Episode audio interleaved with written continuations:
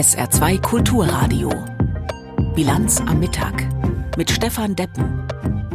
Es ist 12 Uhr und 30 Minuten. Bilanz am Mittag heißt heute Rück- und Ausblick. Wir blicken zurück auf die Einigung innerhalb der Bundesregierung, auf die Eckdaten des Gebäudeenergiegesetzes und berichten über die Reaktionen darauf. Der Ausblick gilt der nationalen Sicherheitsstrategie, die umfasst mehrere Lebensbereiche, ist am Vormittag vorgestellt worden. Und wir gehen der Frage nach, was denn die Apothekerinnen und Apotheker zu ihrem heutigen Protesttag bewogen hat. Einigung in letzter Sekunde. Nach monatelangem Ringen hinter verschlossenen Türen und auch in der Öffentlichkeit hat die Bundesregierung gestern mit dem Entwurf für ihr Gebäudeenergiegesetz doch noch die Kurve gekriegt. Die nun vorliegende Fassung hat die ursprüngliche Version von Bundeswirtschaftsminister Habeck deutlich entschärft und soll am Freitag im Bundestag beraten werden. Aus Berlin Kai Küstner. Für Eigenheimbesitzer mag der Heizungskompromiss mehr Zeit bedeuten. Für eine Frau insbesondere bedeutet er mehr Arbeit. Für Bauministerin Clara Geiwitz. Der Umstieg auf klimafreundliche Heizungen bei bestehenden Gebäuden soll nun erst greifen. So lautet ja die Einigung im Kern, wenn die Wärmepläne der Kommunen fertig sind. Für diese Wärmeplanung ist ein Gesetzentwurf bereits in der Abstimmung, erläuterte die Bauministerin im RBB 24 Inforadio. Und den werden wir sicherlich noch mal deutlich äh, vereinfachen müssen, weil wir hatten ihn jetzt erstmal vorgesehen nur für die großen Städte. Gestern haben ähm, die Bundestagsfraktionen gesagt, sie wollen ihn als Grundlage dann für alle Städte haben. Das heißt, wir müssen das Ganze noch ein bisschen einfacher machen. Alles andere als einfach war die Ampel-Kompromissfindung, die nun darin besteht, dass Zahnrad 1, das Heizungsgesetz, ineinandergreifen soll mit Zahnrad 2, den Wärmeplänen. Denn wenn eine Stadt oder Kommune etwa klimafreundliche Fernwärme anbietet, müssen sich Haus- oder Wohnungseigentümer um den Einbau einer Wärmepumpe gar nicht erst Gedanken machen. Warum diese beiden Zahnräder nicht von Anfang an zusammengedacht, geschweige denn zum Ineinandergreifen gebracht wurden, hatten sich Kritiker gefragt. Bei der FDP jedenfalls ist man jetzt fast schon euphorisch über die erreichte Änderung des Heizungsgesetzes. Wir stellen es quasi vom Kopf auf die Füße, sagt Fraktionschef Christian Dürr im ZDF. Umweltorganisationen hingegen sehen bei dem aus ihrer Sicht nun aufgeweichten Heizungsgesetz vor allem einen Leidtragenden, das Klima. Und auch an der grünen Basis ist nicht zum ersten Mal in den letzten Wochen ein deutliches Murren zu vernehmen. Der grüne Wirtschaftsminister Robert Habeck wehrt sich gegen das ewige Denken in Gewinner-Verlierer-Kategorien. Die FDP hat die verpflichtende Wärmeplanung zugegeben, damit den Weg nochmal neu eröffnet. Wir haben das aufgenommen hier sind alle gleich klug und keiner hat so richtig nachgegeben oder alle haben ein bisschen nachgegeben und so ist auch gut. Aus FDP und übrigens auch aus Unions-, also Oppositionssicht ist gut, dass die Hauseigentümer nun mehr Zeit für den Einbau klimafreundlicher Heizungen bekommen. Mancherorts nämlich wird es bis 2028 dauern, bis die kommunale Wärmeplanung fertig ist. Robert Habeck verweist im ZDF und sicher auch mit Blick auf die grünen Basis darauf, dass bis dahin ja trotzdem eine Menge passiert. Denn einige Kommunen seien schon 2024, 25 oder 26 fertig. Und so gleiten wir mit großen Mengen der Bevölkerung Schritt für Schritt in das Gesetz rein. Was Neubauten angeht, wird das Gesetz nun aber, wie geplant, schon ab Anfang 2024 greifen. Heißt also, hier sollen statt der langfristig ohnehin teurer werdenden Öl- oder Gasheizung von vornherein klimafreundliche Varianten eingebaut werden. Da herrscht jetzt auch Planungssicherheit. Das ist wichtig für diejenigen, die da vorhaben zu bauen für sich oder eben auch in größerem äh, Stil für Mieter. Lobt SPD-Chefin Saskia Esken im AD-ZDF Morgen Magazin. Bleibt die Frage, wenn Robert Habeck ein Hineingleiten in die Wärmewende preist, gerät er nicht in Vergessenheit, dass die Ampel mit ihrer Last-Minute-Einigung einer massiven Koalitionskrise gerade noch entglitten ist. Es habe etwas geruckelt, suchte der Kanzler den wochenlangen Krach in Scholz-Manier kleinzureden. Heute hat es sich, glaube ich, zu Ende geruckelt, stellte Olaf Scholz nach der Einigung fest, die ohne sein persönliches Eingreifen und ohne ein Krisentreffen mit FDP-Chef Lindner und Vizekanzler Habeck im Bundestag wohl nie zustande gekommen wäre. Wenn aber zwei von drei Koalitionspartnern im Grundsatz beim Klimaschutz. Und nicht nur da. In entgegengesetzte Richtungen tendieren, ist nicht gesagt, dass es sich auch beim nächsten Mal alles wieder zurechtruckelt. Ein weiteres Vorhaben aus dem Koalitionsvertrag von SPD, FDP und Grünen geht der Umsetzung entgegen. Die Regierung hat nämlich heute eine nationale Sicherheitsstrategie beschlossen und vorgestellt. Kanzler und gleich vier Mitglieder seines Kabinetts waren am Vormittag vor der Presse und unserem Hauptstadtkorrespondenten Georg Schwarte erschienen. Herr Schwarte, was hatten die Damen und Herren denn zu sagen? Was beinhaltet diese Strategie? Naja, 76 Seiten ist diese Strategie lang. Sie hatten eine Menge zu sagen. Hat ja auch ein Weilchen gedauert. Eigentlich viel länger, als diese Regierung sich das vorgenommen hatte. Diese nationale Sicherheitsstrategie sollte schon innerhalb eines Jahres entstehen. Es hat länger gedauert, weil man sich nicht einig war, obwohl der Kanzler eben gerade hier versucht hat äh, zu sagen, am Ende ist doch alles gut. Das klang bei ihm dann so. Wir haben doch klasse Arbeit geleistet, wenn Sie den Text gucken. Und äh, das war die Mühe schon wert. Deshalb sind wir jetzt fertig. Ja, jetzt nach 18 Monaten. Und fertig ist damit eine Premiere. Es ist zum ersten Mal, dass es überhaupt eine nationale Sicherheitsstrategie gibt. Die hat den Titel Integrierte Sicherheit für Deutschland.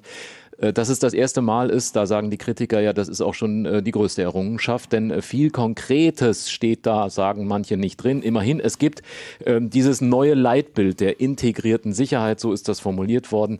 Das besteht aus drei Bereichen, Wehrhaftigkeit, Resilienz und Nachhaltigkeit. Das klingt alles sehr theoretisch, ist dann ausgeführt auf 76 Seiten. Es soll alle Politikbereiche betreffen, diese nationale Sicherheitsstrategie, die Landes-, die Bündnisverteidigung, die Zivilverteidigung, Bevölkerung, Bevölkerungsschutz, Krisenmanagement, Entwicklungspolitik. Sie merken schon, das ist ganz schön umfangreich. Ja, drei Punkte haben Sie gerade schon angesprochen. Ähm, auch, dass es vieles äh, theoretisch ist. Diese 2%-Klausel oder dieses 2%-Ziel für die Verteidigungsausgaben, mhm. äh, das ist ja nicht neu und recht konkret, aber andere Sachen, Cyberabwehr, EU-abgestimmte Rüstungsexporte, weniger Abhängigkeit von Rohstoff- und Energieversorgung.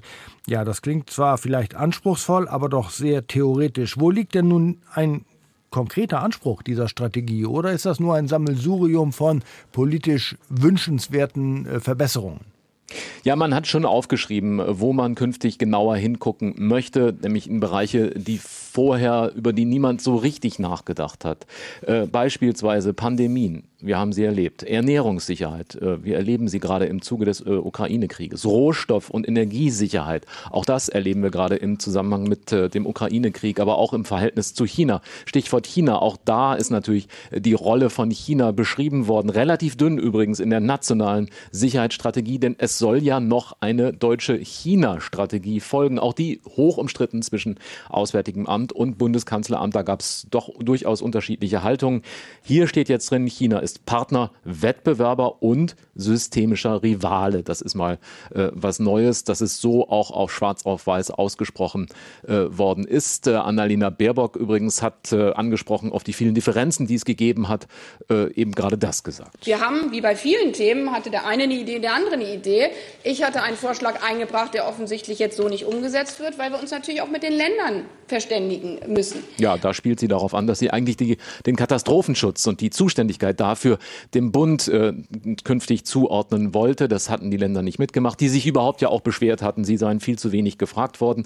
Und äh, Annalena Baerbock hat es gerade gesagt, der eine hat eine Idee gehabt, der andere, die FDP hatte die Idee, einen nationalen Sicherheitsrat äh, doch bitte schön einzurichten und zwar äh, mit Dringlichkeit, denn äh, sie sagten und argumentierten, Stichwort Ukraine-Krieg, das habe deutlich gemacht, man brauche dieses Gremium und zwar sehr bald. Man brauche möglicherweise sogar einen nationalen Sicherheitsberater, äh, der den Kanzler da berät. Am Ende ist es dazu nicht gekommen. Eben gerade saßen dann da vier Minister, Sie haben es erwähnt, und Ministerinnen und ein Bundeskanzler, übrigens ein Gremium, das es so noch nie gegeben hat hier in Berlin, einen solchen Auftritt, und haben versucht zu erklären, warum man einen nationalen Sicherheitsrat äh, eigentlich gar nicht braucht. Die Außenministerin sagte, wir haben ein Sicherheitskabinett, das tagt immer wieder, jetzt auch äh, im Zusammenhang mit dem Ukraine-Krieg. Das funktioniert reibungslos und da habe man gemerkt, es braucht keinen nationalen Sicherheitsrat. Der FDP-Chef Lindner saß daneben, schwieg freundlich, aber seine Partei hat heute schon erneut einen Antrag gestellt, lasst uns bitte einen nationalen Sicherheitsrat einrichten. Mhm. Sie haben äh, schon das Verhältnis zu den Ländern angesprochen. Äh, wie geht denn das jetzt weiter mit dieser Strategie? Muss die jetzt noch durch den Bundestag? Äh, ist das jetzt erstmal ein Papier, das vorliegt? Oder gibt es da noch Verhandlungen mit den Ländern? Oder wie geht es weiter? Nein, das ist ein Papier dieser Bundesregierung, eine Handlungsanweisung, die man sich selber gegeben hat. Das wird jetzt dem äh, Bundestag sozusagen auch dem Bundesrat zur Kenntnis übermittelt.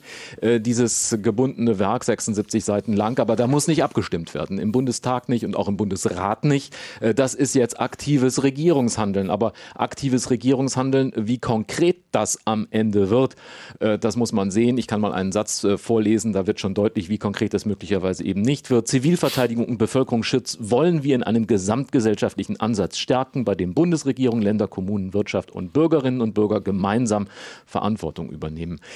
Das klingt alles gut, ähm, das wird aber dann auch nicht runtergebrochen. Ob dann beispielsweise beim nächsten Teilverkauf eines Hafens äh, eingeschritten wird, ist hier nicht ausbuchstabiert. Ob es äh, beispielsweise, wenn China sich bestimmte Sachen äh, außenpolitisch leistet, eingegriffen wird, ist hier nicht durchbuchstabiert. Mhm. Es ist gewissermaßen tatsächlich erst einmal eine Blaupause für eine, ja. Gut, für eine weitere Vorgehensweise dann. Georg Schwarte war das live aus Berlin in der Bilanz am Mittag zur nationalen Sicherheitsarchitektur. Ja, gestern hatten wir schon zur aktuellen Situation in der Ukraine über eine Reihe von Raketenangriffen auf ukrainische Städte berichtet. Diese Angriffe haben sich heute fortgesetzt. Dabei sind wieder zahlreiche Menschen ums Leben bzw. verletzt worden. Einmal mehr bereitet darüber hinaus der Sicherheitszustand des großen Atomkraftwerks bei Saporischia Sorge. Aus Kiew berichtet heute für uns Rebecca Barth. Wieder sind die Rettungskräfte an der Einschlagstelle im Einsatz. Wieder hat die Ukraine Tote und Verletzte zu beklagen. Es ist der zweite Tag in Folge, an dem Russland die Ukraine nachts mit Raketen beschießt und dabei Wohnhäuser oder Lagerhallen trifft. Dieses Mal in der Hafenstadt Odessa und in der Region Donetsk. Nach dem gestrigen Angriff auf die Industriestadt Kryvyi Heimat des ukrainischen Präsidenten, sagte Volodymyr Zelensky, dieser vorsätzliche russische Angriff auf eine gewöhnliche Stadt beweist nur eine einfache Wahrheit. Gemeinsam mit unseren Partnern müssen wir dafür sorgen, dass der russische Terror unmöglich wird. Vor allem geht es dabei um unsere Luftverteidigung, eine ausreichende Anzahl von Flugabwehrsystemen mit ausreichender Kapazität und moderne Kampfflugzeuge. Nur drei von zehn Raketen konnte die ukrainische Flugabwehr nach offiziellen Angaben in dieser Nacht abwehren. Die Ermüdung der Luftverteidigungssysteme ist Teil der russischen Kriegsstrategie. Damit soll auch die ukrainische Gegenoffensive aufgehalten werden. Denn die Truppen müssen nahezu ohne Schutz aus der Luft vorrücken. Nicht das einzige Problem, um das sich Volodymyr Zelensky gerade kümmern muss.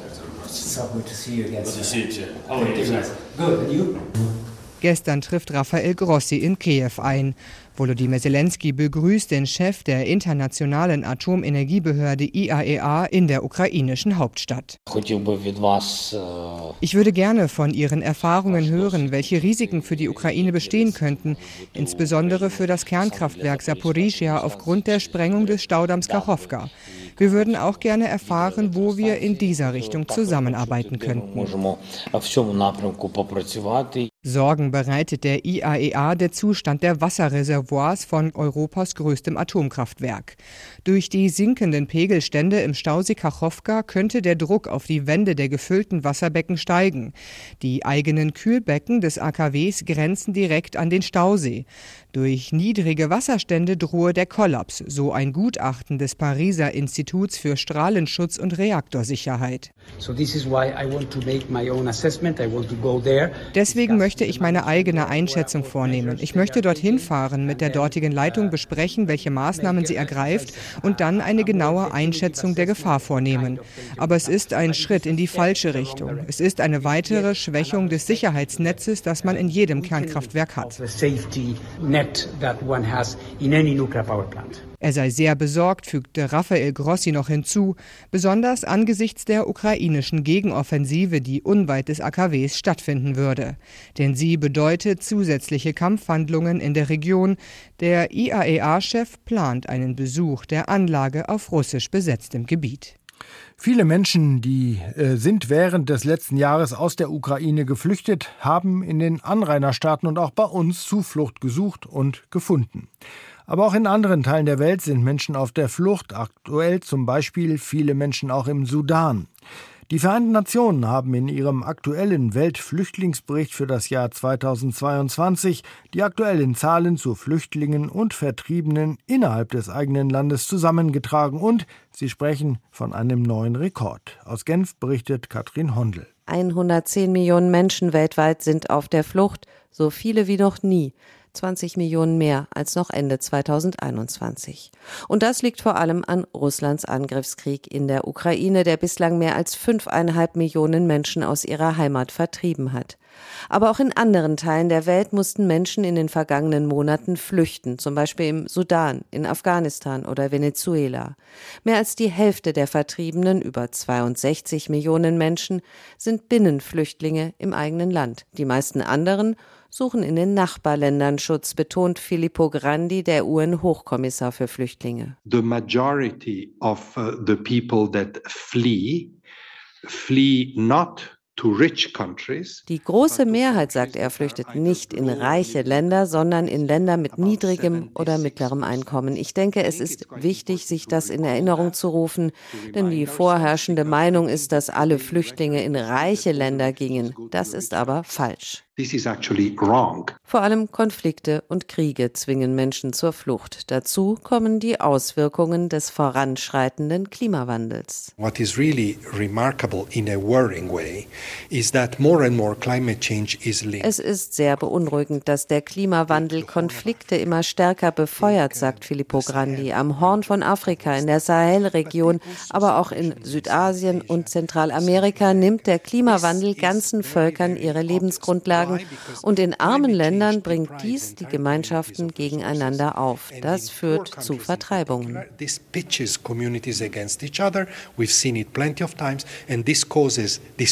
Es gebe keine Anzeichen, dass die Flüchtlingszahlen bald zurückgehen werden, so der Bericht des UNHCR. Europa hat im vergangenen Jahr den größten Flüchtlingsstrom seit dem Zweiten Weltkrieg erlebt. Die Solidarität mit ukrainischen Geflüchteten sei groß, sagt Flüchtlingshochkommissar Grandi. Aber er fordert, wir müssen andere Flüchtlinge genauso behandeln und vor allem Flüchtlingen in weiter entfernten Orten helfen. Wir haben eine halbe Million sudanesischer Flüchtlinge, die nie in den Schlagzeilen sind. Es müsse mehr Gerechtigkeit in der Solidarität geben, fordert Grandi, aber tot sei die Solidarität noch nicht. So there needs to be some equity in this solidarity, but I would not say that solidarity is dead. Er verstehe, dass Länder die Sicherheit ihrer eigenen Bürger im Blick hätten, sagt der UN-Hochkommissar, aber das Recht auf Asyl für alle sei nicht verhandelbar. Die gerade beschlossene Asylreform der Europäischen Union sei da nicht perfekt, meint Grandi, es gebe in mancher Hinsicht Grund zur Sorge, aber er sei schon glücklich, dass die Europäer sich wenigstens auf etwas geeinigt haben. And you know, we're so happy that the Europeans agree on something. Welche Gefahren viele Flüchtlinge auf ihrem Weg in eine vermeintlich bessere Zukunft auf sich nehmen, müssen wir täglich erleben, auch heute wieder. Vor der griechischen Küste hat sich ein schweres Bootsunglück ereignet. Dabei sollen mindestens 59 Menschen ums Leben gekommen sein. Aus Athen Moritz Pompel. Mehr als 100 Menschen seien bisher gerettet worden. Laut dem griechischen Sender Sky könnten sich sogar bis zu 400 Personen auf dem Fischerboot befunden haben. Das Boot war vermutlich aus Libyen gestartet und wollte direkt nach Italien. Rund 75 Kilometer südwestlich der griechischen Halbinsel Peloponnes war es dann in der Nacht aber offenbar in Schwierigkeiten geraten. Die griechischen Behörden und die EU-Grenzschutzagentur Frontex waren von der italienischen Küstenwache über das Fischerboot informiert worden. Daraufhin sei man dem Boot zur Hilfe geeilt, aber die Migranten an Bord hätten die Hilfe abgelehnt, mit der Begründung, sie wollten weiter nach Italien. Viele Migranten versuchen Griechenland zu meiden, das für seine harte harte Flüchtlingspolitik bekannt ist. Vor der Peloponnes läuft jetzt die Rettungsaktion. Es sind mehrere Schiffe der Küstenwache, private Schiffe sowie Helikopter daran beteiligt. Der Streiktag der Apotheker wird uns gleich beschäftigen, jetzt aber um 12.48 Uhr erst einmal die Nachrichten, die hat heute Peter Weizmann. Im Saarland werden jedes Jahr rund 8000 zusätzliche Blutspenden benötigt, um den aktuellen Bedarf zu decken. Darauf hat das saarländische Gesundheitsministerium aus Anlass des heutigen Weltblutspendetages hingewiesen. Zwar sei die Zahl der Erstspender in den ersten fünf Monaten gegenüber dem Vorjahreszeitraum deutlich gestiegen, Ziel sei es aber, dass das Saarland mittelfristig Selbstversorger werde und nicht mehr auf andere Bundesländer angewiesen sei.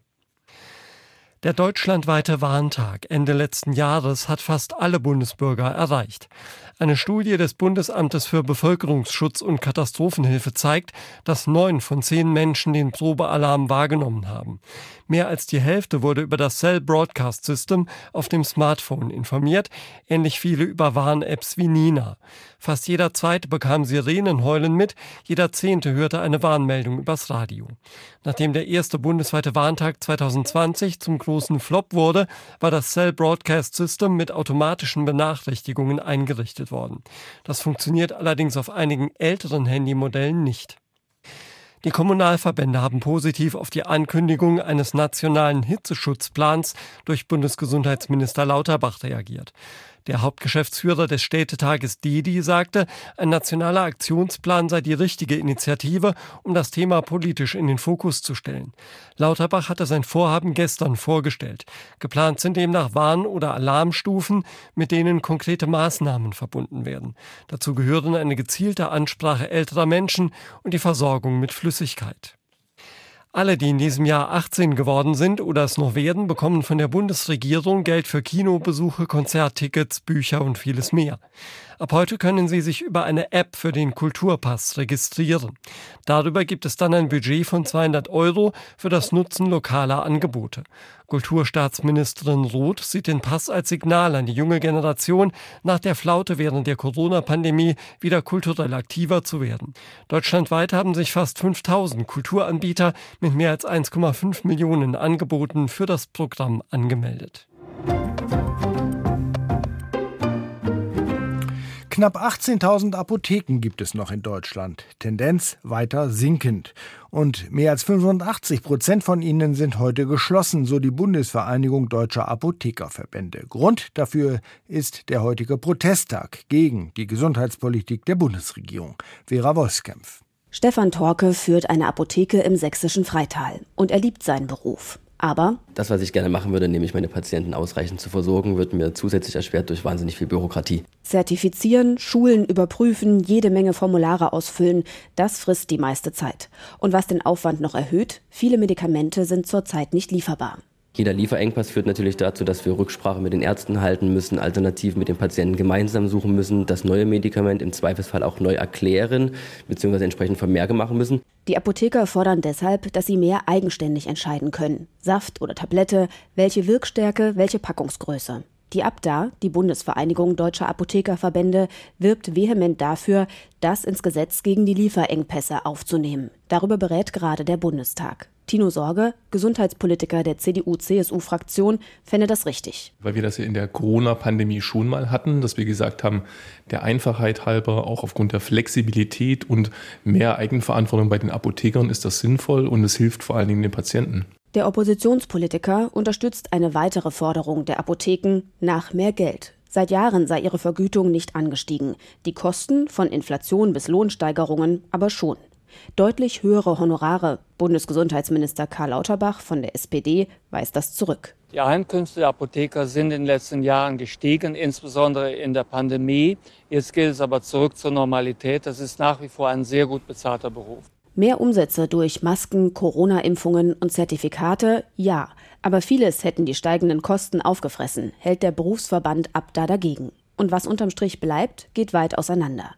Einige große Apotheken sind mit extra Versandhandel sehr erfolgreich. 60 Prozent aber verdienen unterdurchschnittlich, betont Gabriele Overwiening, Präsidentin des Berufsverbands Abda. Die Apotheken schließen, weil sie wirtschaftlich nicht mehr können, weil sie keinen Nachwuchs bekommen, der für sich eine Perspektive sieht. Und so einen dramatischen Rückgang an Apotheken haben wir in Deutschland noch nie gehabt. Weniger als 18.000 Apotheken gibt es noch. Vor zehn Jahren waren es fast 3.000 mehr. Paula Pirchotta von Bündnis 90 Die Grünen sieht aber kein allgemeines Apothekensterben. Jeder von uns kennt es, wenn man in einer großen Stadt ist, da gibt es Straßen, da hast du fünf Apotheken, an jeder Haltestelle eine.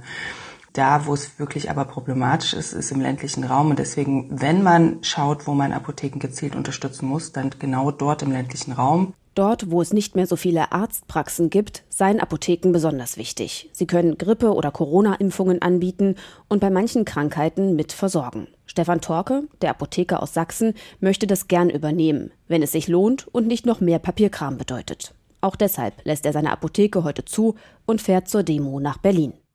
Wieder einmal brennt es im Pfälzer Wald. 100 Feuerwehrleute und Helferinnen und Helfer sind im Einsatz. Zahlreiche Menschen mussten ihre Wohnungen und Häuser verlassen. Immerhin, aktuell scheint der Brand unter Kontrolle. Verena Lörsch. Mit Kaffeebechern in der Hand lassen sich die Feuerwehrleute auf die Bierbank sinken. Direkt vor der Einsatzzentrale neben vielen THW, Rettungs- und Feuerwehrwagen. Sie albern ein bisschen herum und schirmen mit der Hand ihre müden Augen von der Vormittagssonne ab. Die letzten Stunden stecken den freiwilligen Feuerwehrfrauen und Männern in den Knochen. Die meisten von ihnen sind seit gestern Mittag durchgängig im Einsatz. Laut dem Einsatzleiter Christoph Kästner hat die Zusammenarbeit der vielen Kräfte gut geklappt. Aber wer gestern bei diesen hohen Temperaturen und dann auch im Waldgebiet und der Brandausbreitung dann im Einsatz war, das ist schon eine erhebliche Belastung für unsere Einsatzkräfte.